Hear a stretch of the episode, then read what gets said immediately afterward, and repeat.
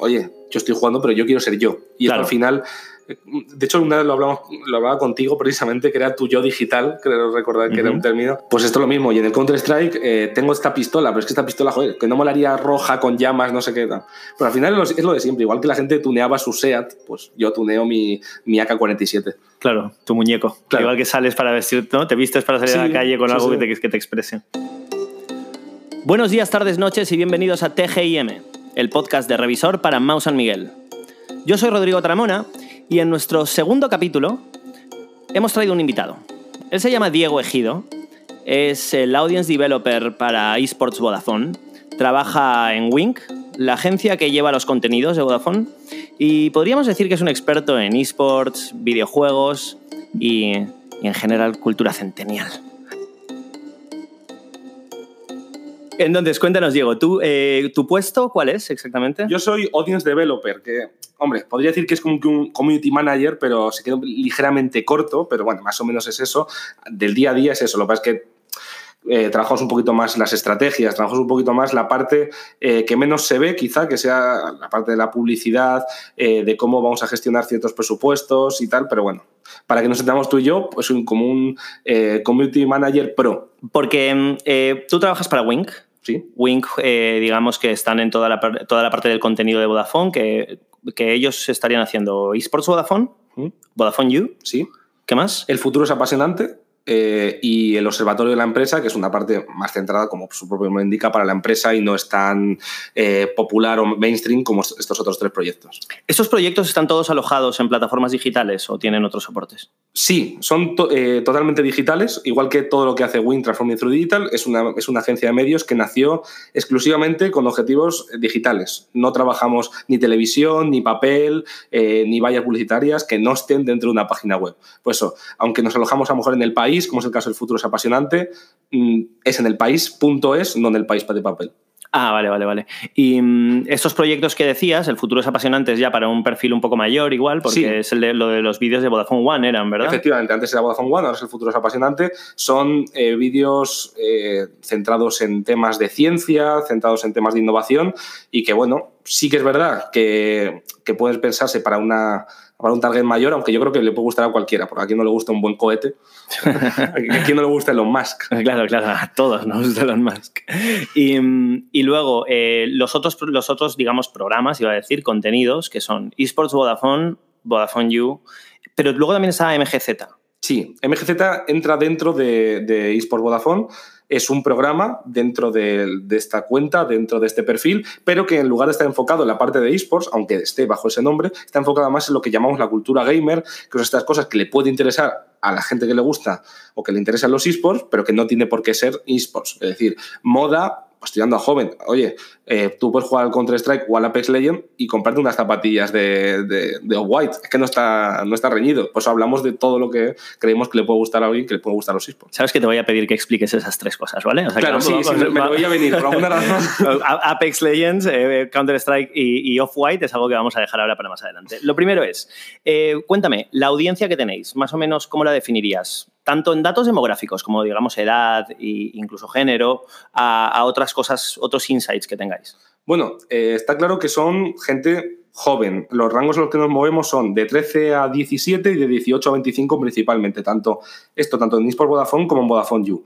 Pero en el caso de eSport Vodafone es un público más masculino que femenino, aunque los datos son sorprendentes. O sea, nosotros pensaríamos en un momento dado que, eh, oye, va a ser casi todo chicos porque a los chicos les gustan los videojuegos. Bueno, pues te lleva sorpresitas. Obviamente no puedo dar los datos exactos por cuestiones que atañen a mis pues, jefes. En pero, pero bueno, eh, hay datos muy. Oye, que a mí me da mucha esperanza respecto a la paridad en cuanto a género. No es 50-50, pero está cerca. Ah, vale, o sea, se está acercando. Bastante, bastante más de lo que cabría esperar. Y estas audiencias que tenéis, eh, me imagino que desde... ¿Tú empezaste hace cuánto tiempo? Empecé en junio de 2017, año y medio largo. junio de 2017. ¿Y ha habido un crecimiento en las audiencias y una diversificación en las audiencias de los esports? Sí, desde luego, ya no es, esto quizás no se puede cuantificar tanto eh, en cuanto a números, porque al final muchas veces eh, las cuentas no tienen reflejado, por ejemplo, cuando tú te haces una cuenta de YouTube, puedes no elegir tu género y esto, cuando nosotros analizamos las estadísticas, vemos muchas veces una, plataforma de otros, una plataforma de, o sea, un, pedacito del pastel que pone otros, tanto en edad como en género, pero sí que es verdad que tenemos la percepción nosotros, al menos, de que nuestra audiencia hay muchas más chicas, cosa que vimos sobre todo en eh, las últimas semanas cuando hemos hablado del equipo femenino de, CSGO de Vodafone Giants, que hemos visto en, tanto los comentarios como en todo bastantes más chicas, pero en general hay más streamers, hay más jugadoras, ya no sorprende tanto que haya eh, ligas mixtas, entonces yo creo que con los años van, mejorando y es que en los últimos dos años los esports han crecido. Espectacular. Pero me refería además, no solo aparte de la diversidad de género, la diversidad de audiencia. Es decir, nosotros siempre, eh, eh, o, mucha gente ha visto que el público de los videojuegos o de los esports era un público. son frikis, vamos a hablar Exacto, era un, público muy determinado, ¿no? Como frikis, tal, como gente a la que solo le gustaba, como si solo jugasen a videojuegos. Sí, sí, sí. Estamos viendo algo. Que el chándal lo trabaja fuerte en interior, es de chándal indoor. No, esto cambia mucho y, la, y, el, y, el, fenómeno que la ha cambiado es Fortnite. O sea, ahí no hay dudas. ha sido Fortnite. El, yo lo, lo, lo, achacaría a Fortnite, que no solo eso, y no, y no nace Fortnite de la nada, pero eh, ver cómo un juego que, aunque no ha tenido un gran competitivo, se ha ido ligando poco a poco a él, cómo se ha, Fortnite al final se ha, se ha consumido por Twitch y Twitch es una plataforma de esports.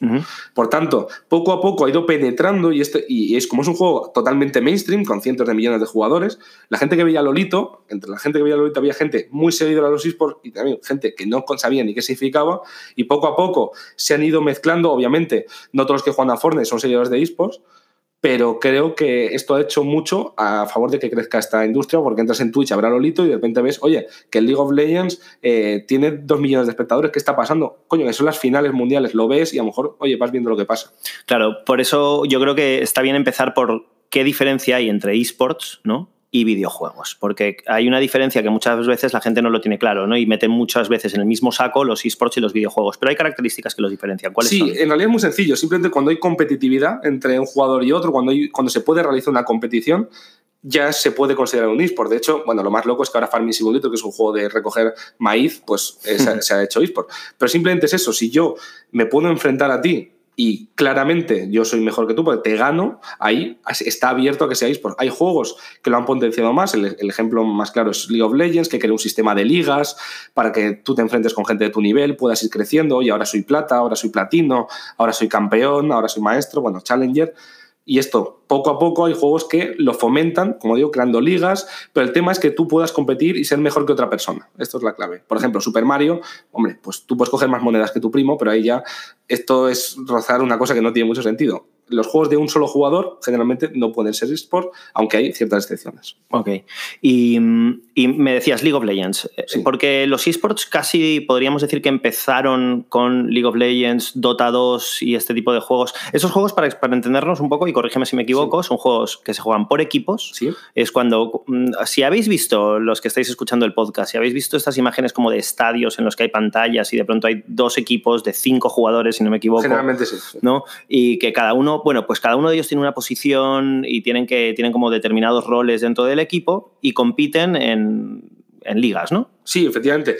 Eh, pero bueno, decir que League of Legends, voy por partes, que League of Legends empezó el asunto, hombre, es complicado. Aquí, si, si, tú no has sabido nada antes, me dirás, pues puede ser, pero cualquiera que siga esto hace mucho tiempo te dirá que Counter-Strike, desde luego, es el pionero. Es un juego de 1998, que no es moco de pavo, son 20 años que todavía se sigue jugando. Yo recuerdo el Counter Strike cuando empezaron los webcafés. Sí, cuando, se cuando nos íbamos de pronto a bares a jugar a... Sí, que no eran bares, son solo ordenadores, granjas de ordenadores.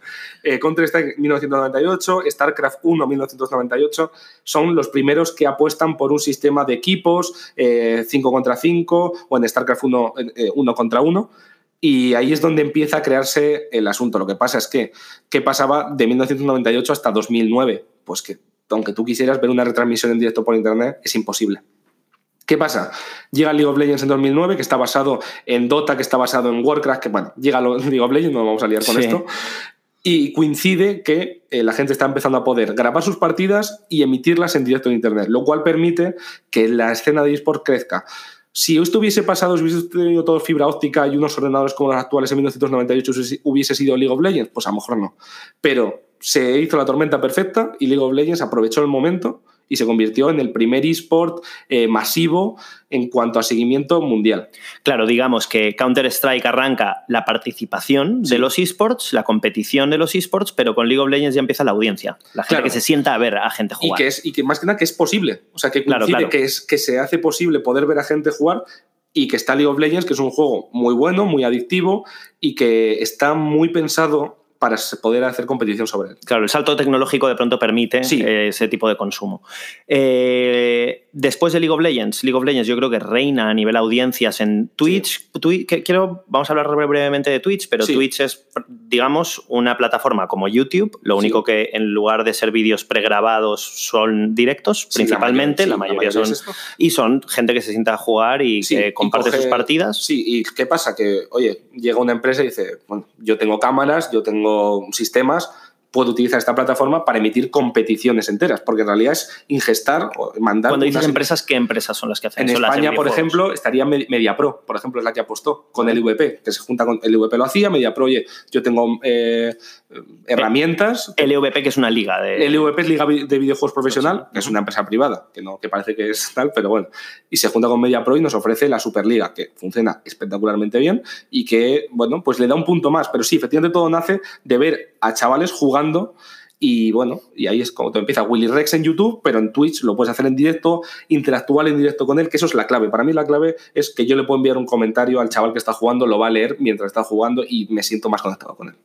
Claro, y así es como surgen estas como las suscripciones en Twitch, que además son pagadas, porque Los, los, los, espectadores, ¿no? Los chavales que hablan con esos streamers, de pronto pueden recibir como emotes, ¿no? Que son como emojis del. Son unos emojis personalizados. Del creador. O incluso eh, hay streamers que permiten. Streamers es el que hace emite en directo, por si acaso.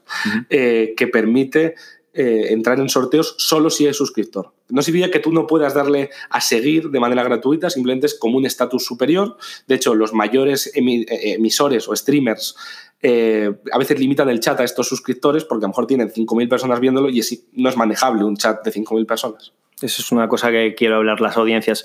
Eh, para quienes estuvisteis, y ahora ya os hablo a vosotros, los que lo estáis escuchando, en la charla con Jaime Altozano, vino Jaime Altozano el otro día a las oficinas de Mau, y, bueno, la, historia es que él, hablamos de una cosa que es el modelo de Patreon, ¿no? Como, como uno de los miedos de la piratería era es que los chavales lo tienen música gratis, eh, eh, películas gratis, y nadie va a querer pagar por las cosas, y de pronto hemos visto, pues Jaime nos estaba contando cómo a él le pagan, tiene, un, tiene una buena fanbase de Patreons que le pagan por hacer sus vídeos, y aquí en language eh, pasa lo mismo. Es decir, has, dicho de pronto 5.000 chavales viéndolo. Mm. Hay o sea, hay muchos niños pagando 5 euros al mes por ver a un, a un, tío jugar a videojuegos. Hay bastantes. De hecho, es que en, Twitch se, juntan varias cosas. Se junta esta parte, luego están las donaciones, que son espectacularmente comunes. O sea, sorprende mucho la, cantidad de gente que de repente te suelta 10 pavos o 1000. Aparte de, de los Aparte de la suscripción, que además hay tres, niveles de suscripción, que son 5, 10 o 25 euros al mes, ah, me parece.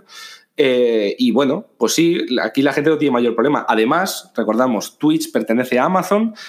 Mm, casi mm, todos los chavales que están metidos en el mundo de los, de los internetes tienen un Amazon Prime, tú tienes Amazon Prime y Amazon te paga una suscripción al mes eh, que el streamer recibe el dinero, tú recibes los beneficios y el dinero lo pone Amazon directamente. Esto ha hecho que muchísima gente diga, oye, pues yo mi Prime te lo doy a ti porque hay muchos chavales menores que no tienen tarjeta de crédito para poder suscribirse.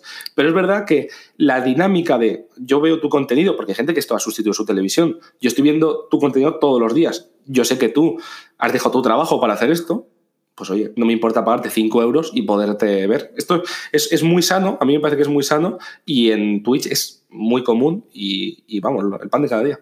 Hmm. Aparte de la publicidad. Aparte de la publicidad por vídeo, que, bueno, mm, el rendimiento, o sea, lo que paga Twitch por, mil visitas es espectacularmente mayor que, YouTube. Eso explica la fuga de youtubers a Twitch.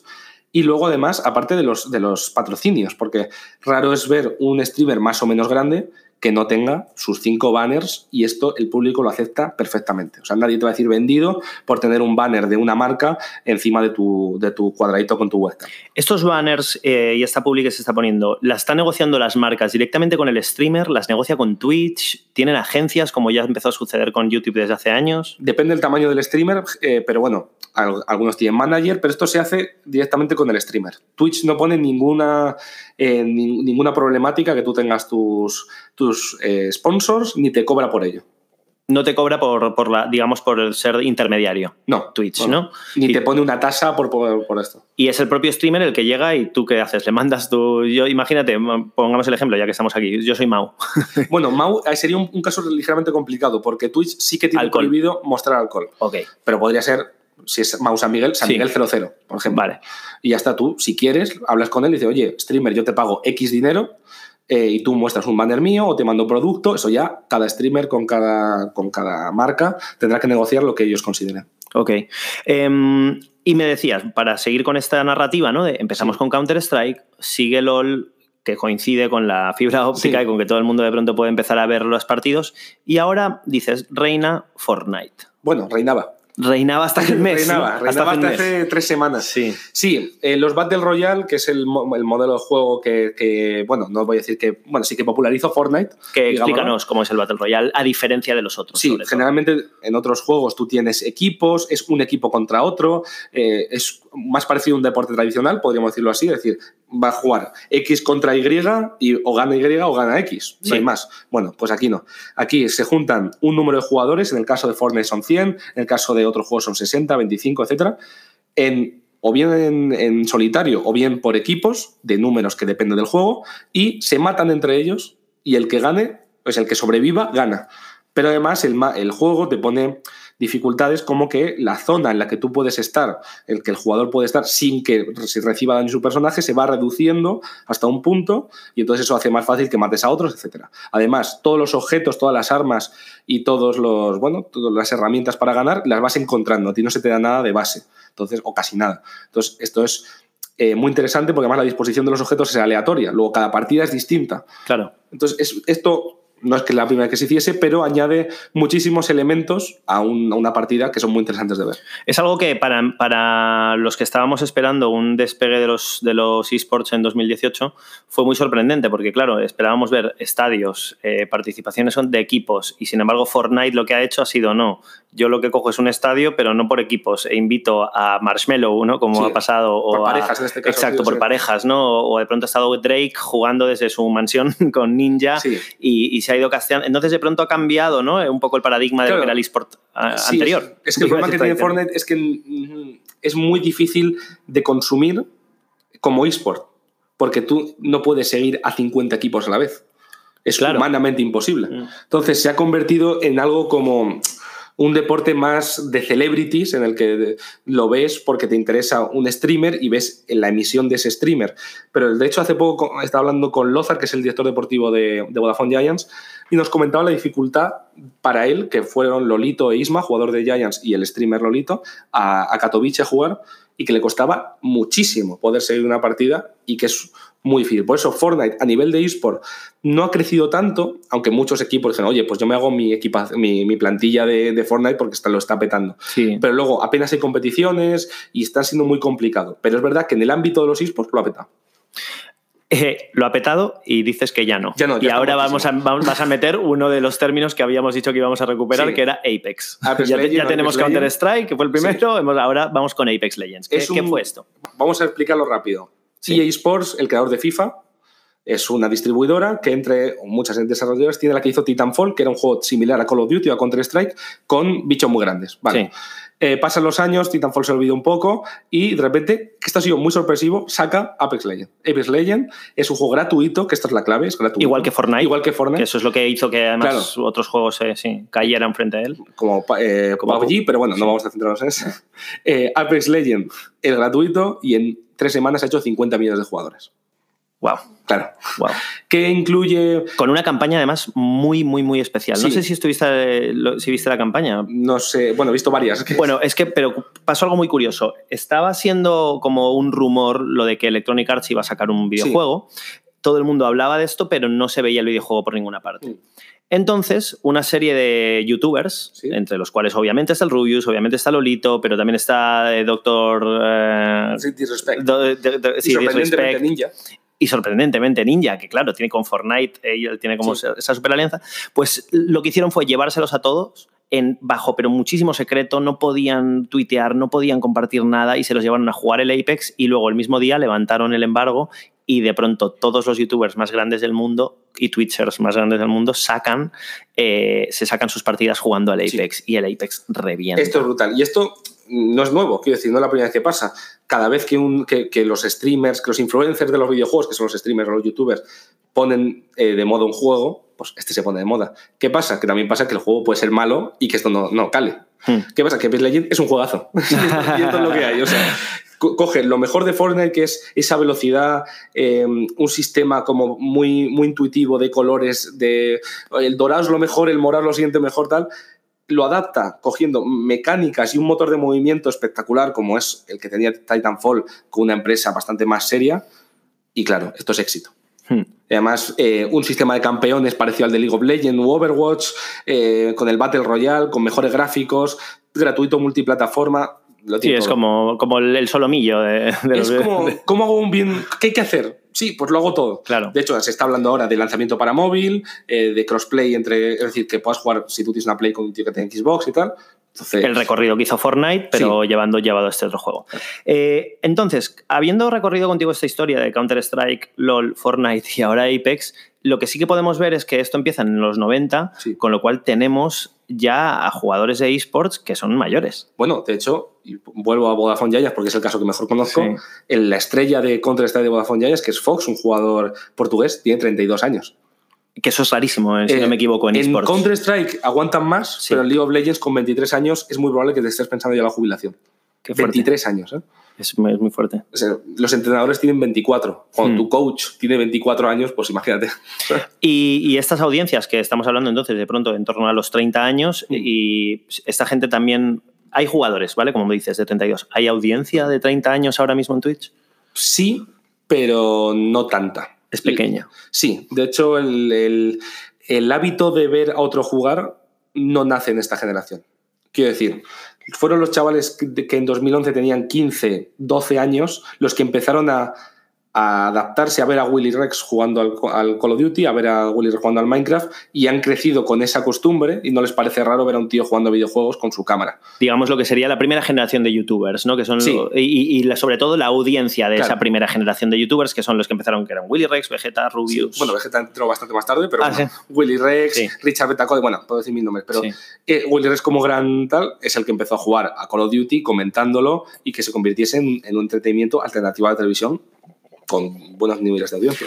Habiendo establecido esta, esta historia de, los esports que nos has contado también, cuéntanos a nivel marca cómo, cómo, cómo se está recibiendo la, digamos, la no intrusión, si cómo, cómo, están entrando las marcas, qué tal recibe tanto la audiencia como los streamers. Bueno, aquí hay que dividir dos tipos de marca. Las que son del sector, es decir, marcas de ordenadores, marcas tecnológicas en general, con el resto de marcas. Las tecnológicas entran perfectamente, porque tú quieres saber cómo Lolito eh, mete esos tiros en la cabeza. Y te quieres comprar el mismo ratón, el mismo teclado, la misma pantalla, el mismo ordenador para ser tan bueno como él. Es como tener el equipo perfecto, ¿no? Para cuando haces esquí. Oh. Sí, es como, oye, ¿con, qué zapatillas juega Cristiano Ronaldo? Pues me compro esas. Pues esto es lo mismo, pero con productos bastante caros y con muchas luces generalmente. El caso es que cuando nos vamos a otras marcas es un poco más complicado, porque si no tienes ninguna relación con, el mundo, como puede ser Audi, que patrocina equipo de esports, no puedes buscar ser el protagonista. De este, no puedes intentar eh, ser el protagonista de los esports de repente, porque la audiencia va a decir, oye, ¿y a mí qué me está diciendo Audi sobre jugar al LOL? Si el que sabe jugar al LOL soy yo. Hmm. Entonces, mm, entran bien cuando se hace de manera eh, calmada, de manera tranquila y sin, y sin intentar pegar un pelotazo y tal. Es decir, hay que entender cómo es la audiencia, que es una audiencia eh, que acepta las marcas, pero que no le gusta que le cuenten cómo hay que hacer las cosas. Y bueno, yo creo que cualquier marca puede entrar a los esports, como digo, si se alía con alguien que sí que sepa y sin poner el nombre primero.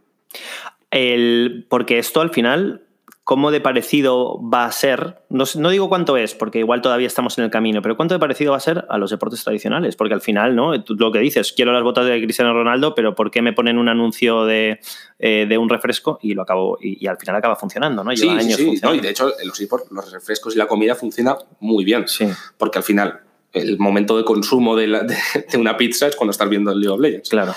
Entonces, yo creo que esto va a pasar como con el deporte o sea, literalmente igual, lo que pasa es que, se que podrá utilizar toda esa data que nos da Internet para hacerlo al, dedo, o sea, del, del, que, del, que, lo está viendo. Es decir, si yo cojo las cookies de quien me está viendo este partido de LOL y este señor nunca ha querido comprarse una Pepsi, pues no le voy a montar una Pepsi.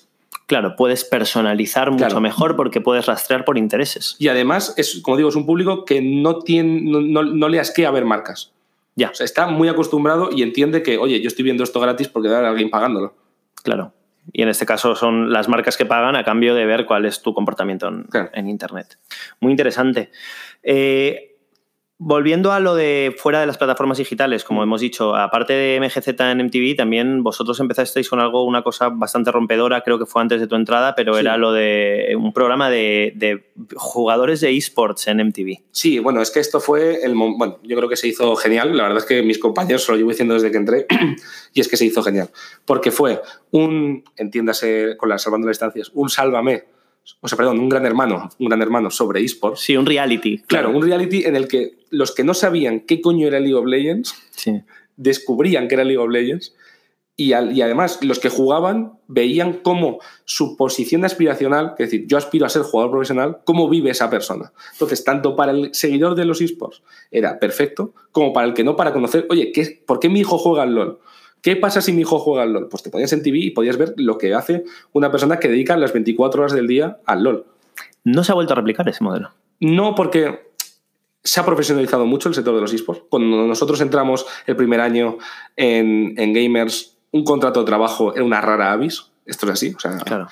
Y ahora ya un jugador tiene unas rutinas que no son compatibles o no son difícilmente compatibles con la grabación de un programa. Hmm. Hablábamos de moda, eh, que es un poco lo que está haciendo MGZ, ¿no? Y, has tirado un par de marcas, has tirado Off-White. Sí, Off-White. Eh, Off-White es una marca de Virgil Abloh, que es el, fue director creativo de Kanye West y es un tío que, bueno, se ha hecho... el head designer de hombre de Louis Vuitton. De Louis Vuitton, efectivamente. Sí, ha tenido un recorrido increíble la, historia de Off-White y además ha marcado, en fin, tendencias ahora mismo, marcas que lo petan como BTMens, etc. ¿Dirías que hay una conexión entre, entre la audiencia de esports y la de moda? Yo creo que sí, cada vez más. ¿Cada vez más? Cada vez más porque además es que es una tendencia. O sea, ¿qué otras cosas, aparte de los propios videojuegos, interesan a esta audiencia? Hombre, no hay que irse a nada que no haya ocurrido antes. Yo creo que la música es algo que es la mejor manera de conectarlo. De hecho, no hay más que ver una preemisión de cualquier partido de, de la LVP, de la Superliga, para ver que la gente discute, oye, pues ponen un tema de John Beef, pues es mejor Zetangana, pues es mejor eh, Cecilio, tal. Hay conversaciones sobre música en, el, en, el, en el lobby, en, el, en la entrada de los esports. Y lo mismo puede pasar con la ropa. O sea, de hecho, hace poco eh, hablaba uno, yo vi una conversación sobre unas Yeezy, unas zapatillas Yeezy de Adidas, en antes de ver un partido de, de, de League of Legends. Pues yo creo que no hay que olvidar que eh, juega videojuegos, le gusta ver videojuegos, pero sigue siendo una persona, sigue siendo un adolescente, sigue teniendo sus cositas. Yo di tres años de clase en el IED y, y recuerdo desde el primer año decirle a algunos de los chicos eh, y las chicas, les decía, no olvidéis que en los videojuegos hay ropa y podéis diseñar ropa para videojuegos. Sí, sí. Tened eso como algo posible, por loco que. Sí, sí, sí, sí, porque las skins hay mucho dinero y, esto es como de las últimas cosas. Hay una economía de, de producto en los videojuegos. Hemos hablado de videojuegos gratuitos. Fortnite es gratuito, sin embargo, factura millones de decenas, si no llega a los 100 millones eh, al, mes. Sí, sí, es, una barbaridad. Todo es sencillo porque, oye, yo estoy jugando, pero yo quiero ser yo. Y al final de hecho, una vez lo, hablamos, lo hablaba contigo precisamente, que era tu yo digital, creo recordar que era un término. Sí, al final es eso. Yo juego todos los días con un campeón del LOL, llamémoslo Morgana, por ejemplo, que se llama así. Y oye, a mí el, el, vestido que trae por defecto a lo mejor ya me aburre. Y a mí gastarme 5 euros en ese vestido, un vestido distinto, no me molesta. Pues esto es lo mismo. Y en el Counter-Strike eh, tengo esta pistola, pero es que esta pistola, joder, que no molaría roja con llamas, no sé qué. Pero al final es lo de siempre. Igual que la gente tuneaba su SEAT, pues yo tuneo mi, mi AK-47. Claro, tu muñeco. Igual que sales para vestir, ¿no? Te vistes para salir a la calle con algo Que, te, que te exprese. Eh, Diego, muchísimas gracias por estos minutos con nosotros. Eh, gracias por compartir tu experiencia. Un placer. Y nada, ¿hay algo que quieras decir antes de cerrar? Que jugues mucho. vale, muchas gracias. Eh, los que estáis escuchando, muchas gracias por estar ahí. Sabéis que TGIM en formato podcast lo recibís una vez al mes. Este ha sido el segundo capítulo. Esperamos vuestro feedback en la newsletter. Recordadlo, no olvidéis abrirla, no la tiréis a la papelera y, y decidnos qué otras cosas os interesan. Un abrazo y muchas gracias.